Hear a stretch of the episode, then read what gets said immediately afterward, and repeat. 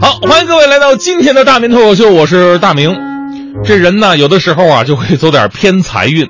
呃，昨天我哥哥几个聚会，有一哥们儿去水果店呢买点水果，他一共买了三十块钱的水果，然后给了老板一百块钱。呃，老板拿到一百块钱呢，估计这脑袋一时跑钱儿了，居然找给他九十。买三十块钱水果给一百，老板找九十，多找了二十块。哎呦，把我那哥们高兴坏了，也不解释，把钱揣兜掉头就走。回来跟我们哈哈大笑说：“那老板太傻了，哎呦，这找这点钱都能找错啊！”当我问他：“你买的水果在哪儿？”打这之后，这哥们再也没笑过。哥，你是给人送钱去了吗？所以这个故事告诉你道理：上帝总是公平的。当你得到一些不义之财的时候呢，千万别得意太早，说不定啊，你已经失去一些东西了。所以啊，这就是咱们今天脱口秀要说的东西了。有个新闻，咱们前两天报了，说二十一号的中午，有一辆满载小龙虾的货车在汉宜高速上侧翻了，两千多公斤小龙虾也是撒了一地呀，密密麻麻的爬着，这密集恐惧症根本受不了这个。结果呢，高速公路附近的村民闻讯赶来，拿着蛇皮袋、竹筐疯抢小龙虾呀。这一幕呢，特别像我小的时候去吃自助，那时候没见过小龙虾呢，以为小龙虾就是龙虾小时候。啊，这东西好，拿大两个大盘子上去夹，那个疯狂啊，人挤人呐，我印象特别深刻。当时车老板就急了，拦住这个跑了那个，拦住这个那个跑了这个，反正总之手忙脚乱。所幸高速交警跟派出所民警及时赶来控制现场，这才保住了大半的小龙虾呀。其实像这样的事情呢，已经不是一次两次发生了。今年三月份，襄阳大队民警巡逻在二广高速公路的时候，发现有大量新鲜的草鱼洒落在高速公路路面上。虽然有一位老人呢正在制止他们，但是现场还是有很多的驾驶员把车停在路边，不停的往自己的车上装鱼。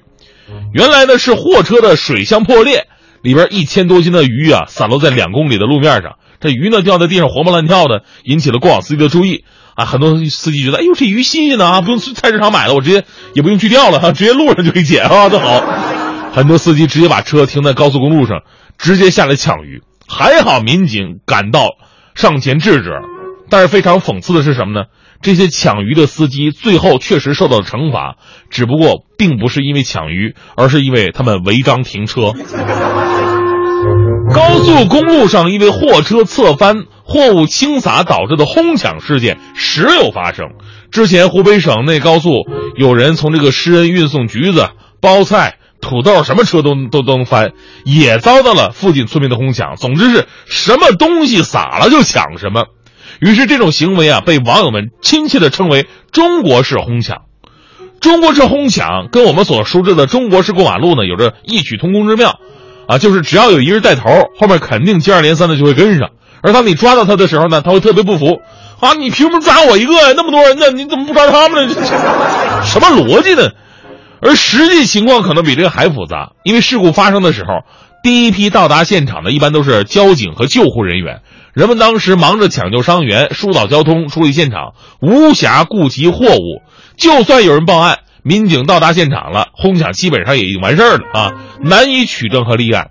而法不责众的心理，则导致围观群众不抢白不抢，甚至觉得比别人抢的少吧，自己还会吃亏，必须得时刻准备好专用的大麻袋。你就跟这次小龙虾事件似的，闻讯赶来都是拿着大筐、蛇皮袋过来的，你要只拿一个盆，都不好意思跟人打招呼。网友们也非常气愤呢。有的网友提到了这个素质问题，有网友心疼司机，啊，说村民抢到的一点点，但是确实是司机辛辛苦苦一年的积蓄。还有的网友跟我一样想的比较暗黑，就是高速翻车究竟有没有人为因素？毕竟仅仅被媒体曝光的高速货车侧翻事件，这两年就多达三十多起。为什么这么容易翻车？到底是天灾还是人祸呢？我这还不是算最有心机的，有网友更暗更暗黑，啊，有网友想出一个损招，以暴制暴，说去买一千个康师傅绿茶的空罐子，然后找个公共厕所，里边装满你懂得的液体是吧？然后封好，装成箱，然后雇一辆卡车开到高速公路上侧翻一下，然后就是见证奇迹的时刻了。那画面太美，我不敢看。且不说这些吧，咱们还从法律的角度来看。大家伙都知道，车祸当中洒落的货物并非是无主货品，这个时候哄抢是要承担法律责任的。我国《治安管理处罚法》第四十九条有着明文规定：盗窃、诈骗、哄抢、抢夺、敲诈勒索或者故意损毁公共财物的，处以五日以上十日以下的拘留，并可处五百元以下的罚款；情节严重的，可以诉诸侵犯财产罪。所以呢，希望我们下次看到同类型的新闻当中啊，出现的是车祸之后，附近群众积极参与救援，伤员因救治及时康复，道路在群众的帮助之下迅速恢复，货物在群众的保护之下没有丢失这样的报道。就算还是哄抢，我们也希望看到哄抢货物的人被依法严办的新闻。不过话说回来哈，这人呢，难免都会有占便宜的心理。每个人都想占便宜，这并不奇怪，是吧？你看这个商场打折、淘宝打折什么的啊，这家伙都是占便宜嘛。那占便宜得有原则，不能建立在侵占他人的利益基础之上。我身边这种爱占便宜人太多了，别人不说，徐强就是特别典型的例子。昨天晚上我还问呢，我说强哥，你还记得你的初恋吗？强哥默默的点了支烟，四十五度角仰望天空，给我讲了一段。爱恨缠绵的故事啊，讲了三个多小时。而我静静的听完，然后对他说：“强哥，你连初恋都记得这么清楚，上礼拜我借你的钱咋不记得还呢？”你强哥爱占便宜到什么地步？我们台里开运动会，给运动员准备了一堆的比赛物资，还吃的喝的什么的，啊，强哥特别开心。运动会报了一千米，力士架也吃了，脉动也喝了。红牛也喝了，加德乐也喝了，耐克也穿上了，最后说了说领导跑不了了，刚才热身的时候把脚崴了。还有说的领导，我们领导买了一箱牛奶，放在自己办公室随时喝一下，然后发现好几盒不见了，谁干的？强哥干的。强哥趁领导不在，继续拿两盒，他一盒我一盒。还有，要不这样我能能不跟领导说吗？嗯，喝人家嘴短呢是吧？结果一来二去拿的多了，就被领导发现了。中午吃饭的时候，领导语重心长说了这个事儿。